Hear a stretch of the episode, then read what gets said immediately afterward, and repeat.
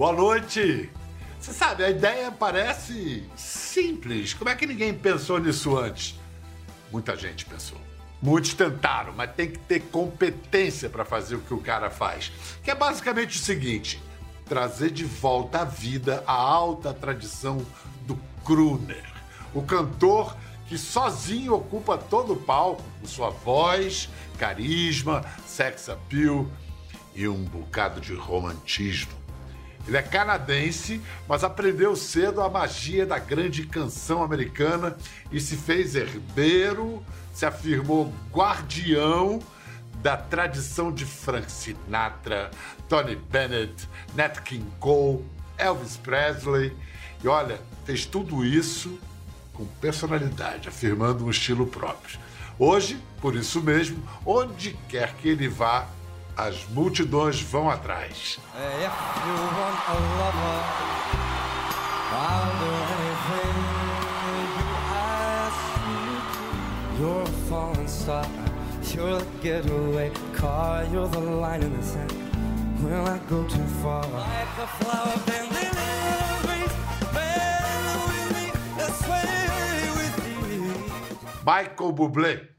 Hi, everybody. Hey, Mr. Bublé. How you doing? Any Americans have ever called you Bubble? Oh, are you kidding me? No, I'm serious. They, because you know, in in Australia, they don't even call me Bublé. They, my name is actually they call me Mickey Boobs. in in Mexico, they don't call me Michael Bublé. They call me Miguel Burbuja. Entonces está bien Miguel. Miguel, Miguel sí, habla sí, bien claro. español porque este, tiene una mujer que es argentina, entonces Sí. habla muy, muy bien. Mejor que yo. yo, yo puedo hablar español, pero es necesito para mí aprender eh, eh, hablar eh, Portugués. por- portuguesa. Sí. But there's a there's a language, a common language between Argentinians and, and Brazilians, Portuñol. You pretend you're speaking Portuguese and keep speaking Spanish. Anyone uh, will understand you. Do you know what I'll never understand? Is that I think I live, you know, I live in Argentina, and I don't know if the Argentinians, if it if it means more to them to beat uh, Brazil in football, or if it means more to them just for Brazil to lose. because I've seen Argentina win, and there's a few people on the street, and then Brazil loses, and there's the streets are packed. Well, my wife, she'd always say, Well, you know, Mike, we have the best women, the best meat, we have the best football player, and we even have the Pope. well, we have to swallow it. Listen, Yes. Michael, it, it seems like you, you, you do have a, a, the conscience of having a mission to accomplish with your music. But Sure. I, I have, yeah, but I have a question about your music. Sure. Something that, Sure. that puzzles me, because it sounds, it sounds, could sound like a simple thing. You approach the standards, take classic songs and make them sound fresh, brand new. How Thank do you. you. do this? How do, how do you make this fine tune between tradition and 21st century's sonorities? Thank you, firstly, thank you for the compliment. And secondly, um, number one, I try to surround myself with people that are much better than me. Uh, and that's a help to have a producer and, and co writers and musicians who take your ideas and really make them better. But so much of it is, is, is really, I say this all the time concepts. Everything is a, it all begins with the, the idea. So if I'm going to take uh, a song, uh, I usually have a very cinematic concept. You know, for I, I can give you an example. On the on the last record, Love, I did the song La Vie en Rose. And when I conceptualized the song, what I I kept thinking of a movie, you know, a, a, an American in Paris, and I I wanted to begin the song where I I start this this young American Canadian walking to the street in Paris and singing in English in his heart language. And uh, then I wanted to sing as, as a duet, and so that now we have the, the, the, the French woman who you've met come in and start to sing back in French, in her language. And then both of us start to sing together in, in my language, in English. And then as we walk through the street holding hands, we start to fall in love. And when I come out of this, all of a sudden, for me, the characters of this movie have now fallen in love. And now the American has started to take on the culture of the woman he loves. And so now, as we come out to the back end of the song, I start to sing in French. And both of us start to sing in her, her heart language. And I know these things can sound very obtuse, uh, but for me, it's so important that there's a, there's a story, there's a cinematic vision. And that's what changes the song. Give your heart and soul to me, and life will always be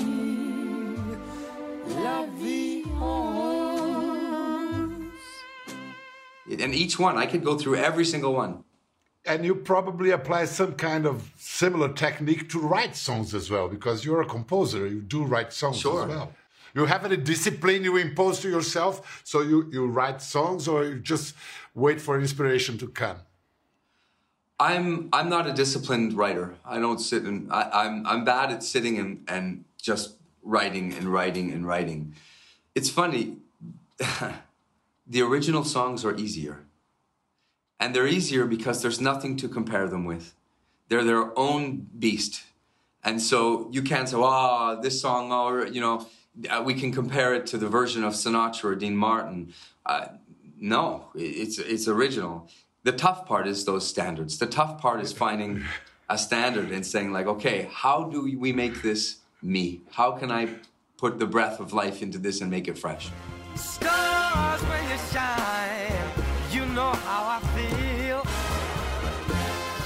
Scent of the pine, you know how I feel. Oh, freedom is mine, and I know how I feel. It's a new dawn, it's a new day, it's a new life.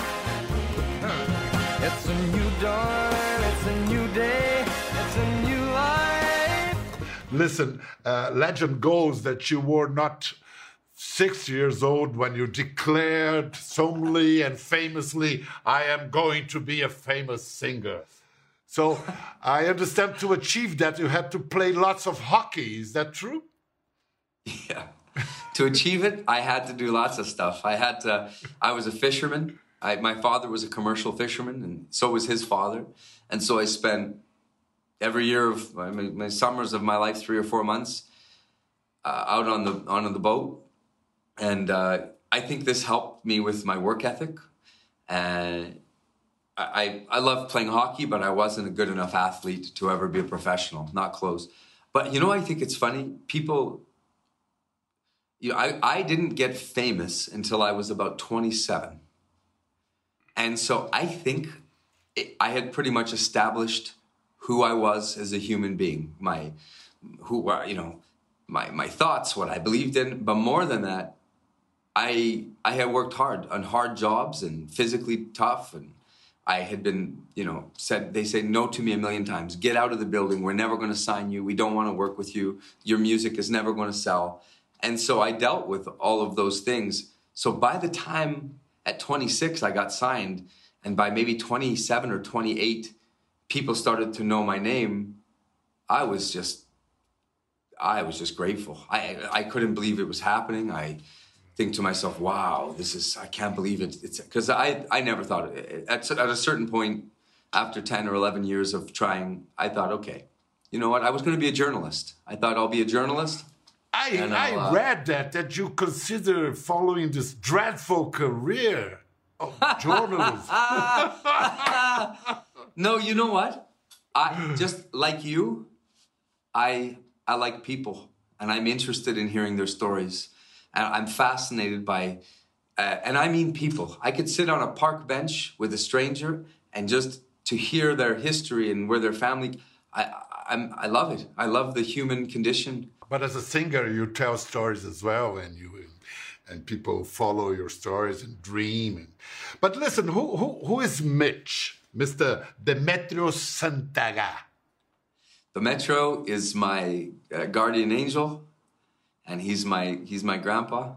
Uh, he's my nono, and uh, he was my just my best friend growing up uh, till the day he passed away. He was my best friend, and he loved me a lot, and we both had the common interest of uh, of the music and he was a big believer in me. He he loved me. You know, he would when I was uh, I started when I was about fifteen or sixteen, and he was a plumber, and so he would take me to the he would take me to the nightclubs, and he would say, "Listen, my my grandson uh, love to to come and sing here with your band," and, and they would say, "Your grandson's sixteen years old. He's not coming in. It's not legal."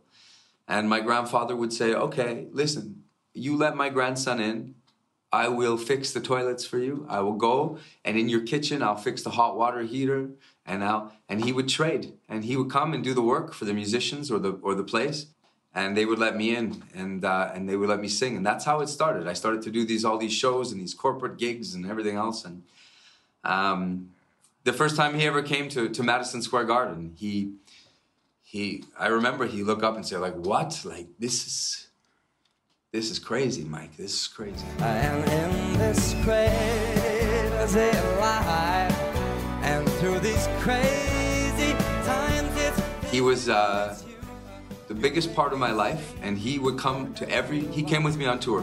Him and him and his little brother, my uncle Butch. Uh, they would. Uh, we called them the Sunshine Boys.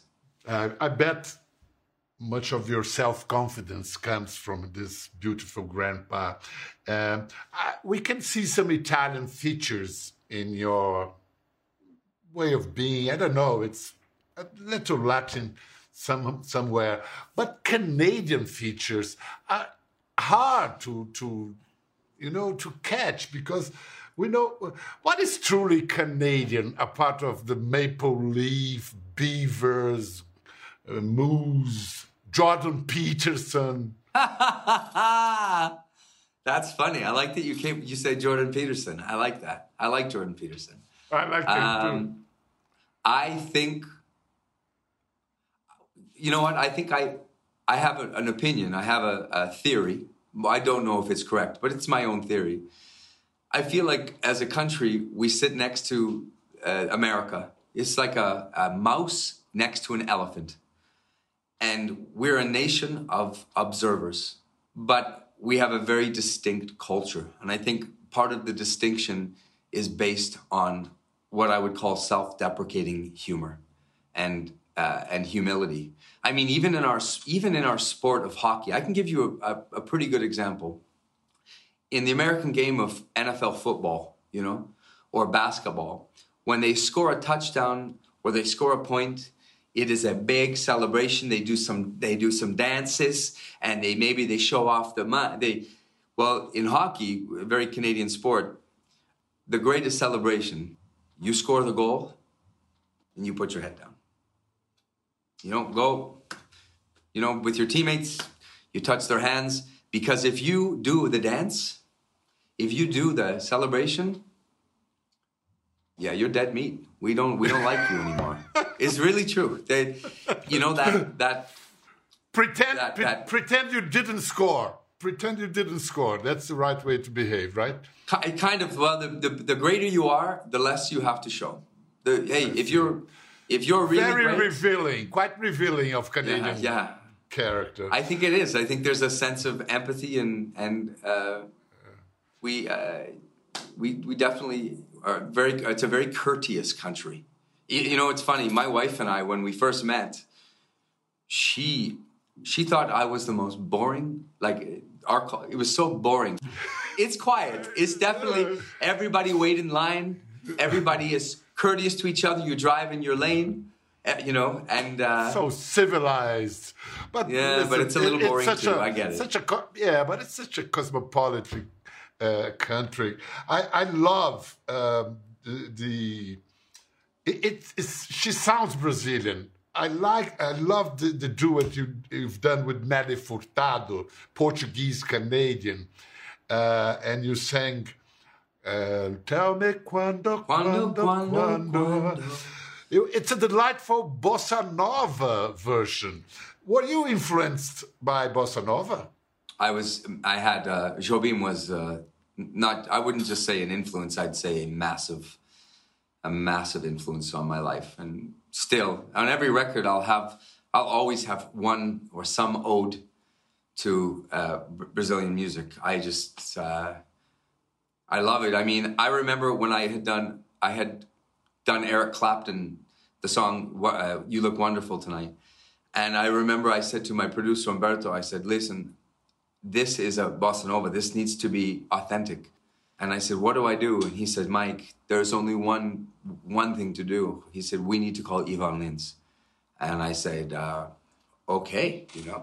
And he called me three three or four days later, Ivan, and he said, "Like Mike, I'm so happy to do this. I was so excited." And it turned out to be one of the most beautiful. I, I love that song.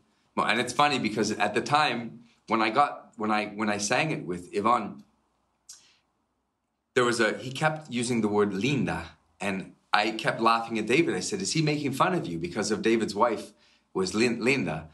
And of course, later I would learn that it's beautiful. Uh, he wasn't making fun of David's wife at all. Ivan, Ivan is a is a genius. Uh, uh, listen, uh, what a voice, eh? What an yeah, artist! It's incredible. My, I have a 23 year old uh, son. Uh, he sings bossa nova, and not long ago, via Jobim and João Gilberto, he finally entered Frank Sinatra's universe, and then mm-hmm. it gave me a click, like Sinatra as the Beatles uh, generations come and go and they still mesmerized any of them every time. Would you risk an explanation for that magic? Yes. I think that good is the hmm. enemy of uh, good is the enemy of great. A lot of good stuff, but when it's great, when it's truly authentic and and genuine, and the the artist uh, is is able to tell the story and have that kind of musicianship, there is it becomes it becomes timeless. I used to think that I was strange for loving this music. I used to think that I was, uh, you know, living in the wrong time. But no, I'm not strange. If you don't like that music, you're strange because the music has everything that you could ever want to hear in modern pop music. And it all comes from there. It was all born there. It has the greatest lyrics that you'll ever hear, the strongest melodies that you will ever hear. It has beats and grooves, whether it's a bossa nova or a Sinatra and Basie swinging, that are thicker and fatter than any hip hop artist is ever going to give you. As a matter of fact, they end up sampling all of those because they're not going to get better. They use them because they're not going to get better. And so you have the basic structure of great music. And I don't care if you're gay or straight or young or old or black or white. When it's right, it's going to touch you. It's going to touch your heart and touch your soul. And for me, this never gets old. There is no date on something like that. You and I are just like a couple of run across the.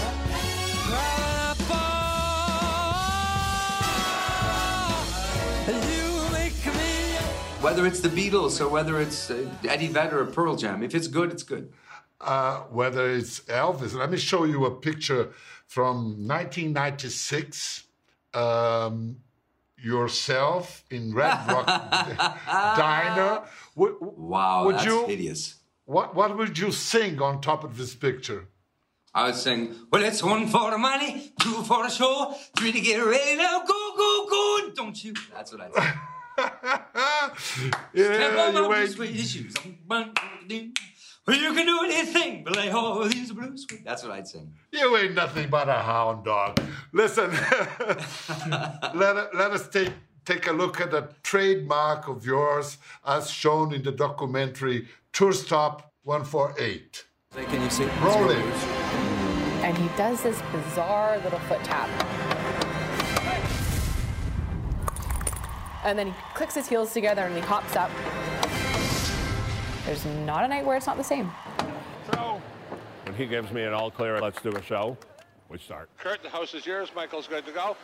Stand by house lights, please, and go house Stand lights. by house lights.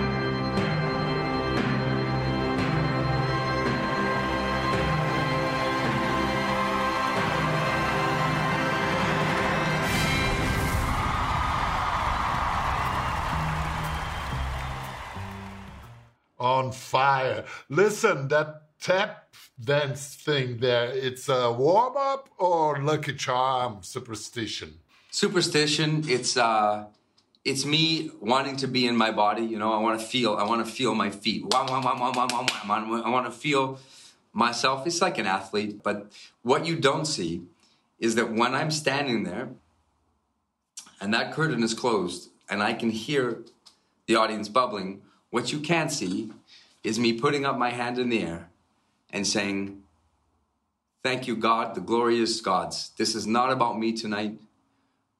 This is not about me. The glory wasn't meant for me. It wasn't meant for any human being. Uh, tonight, I go out and I try to to to to to to give the good word without ever preaching. I never want to preach. I never want to teach. That's not my job. I'm not a politician, and I, you know, I never want to put that on people. But always in my mind, I always think to myself, this isn't the glory is not for me. And uh, I've been through a lot, and that faith has brought me and my family through a ton of suffering and, and pain and uh, and I and I need to separate myself because none of that is real. That man out on the stage and those crowd, it's beautiful and I love it, but it isn't real because when that curtain finishes and I leave the stage, I'm changing diapers.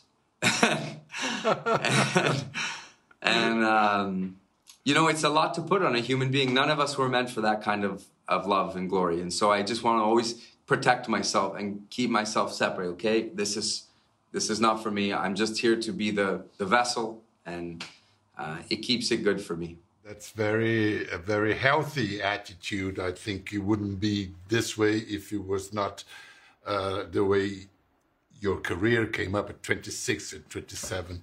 Sure. Uh, listen, I want to uh, um, show you now something quite violent. It's uh, let's have a look at someone uh, doing a frontal attack on Beethoven.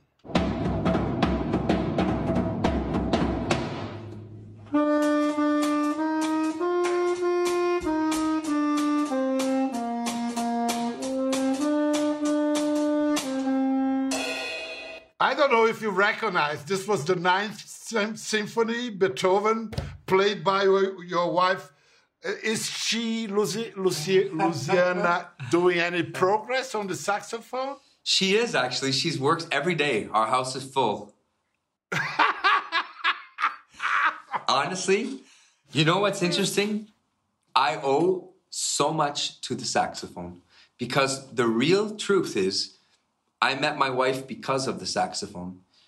She she loved her one of her favorite songs of all time was the version of me and Nelly Furtado singing Quando Quando Quando.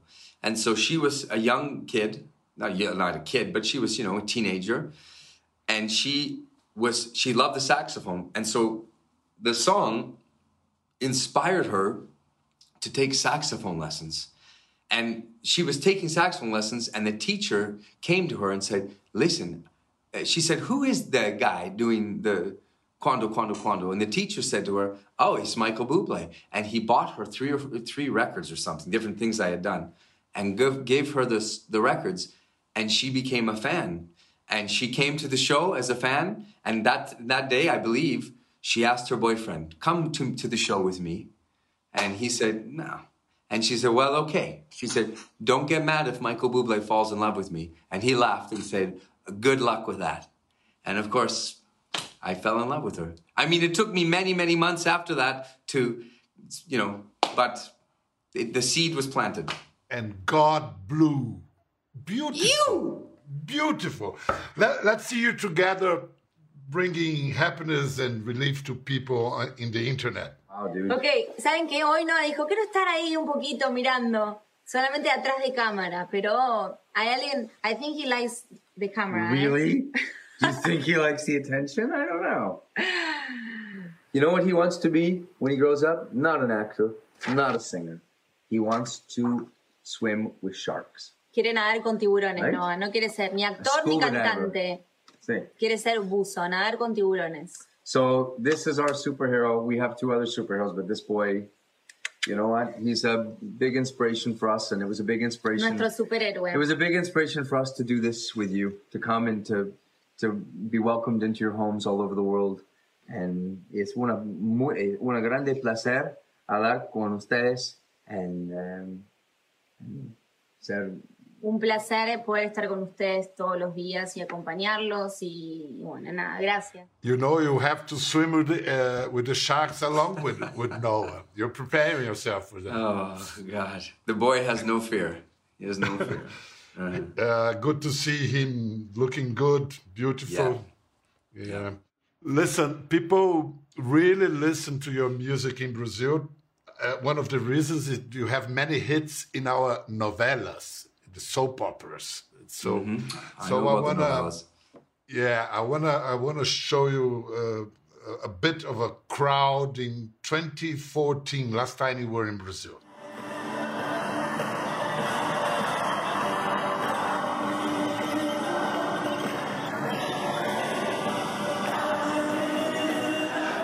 What, what, what was the largest crowd you ever um, sang to?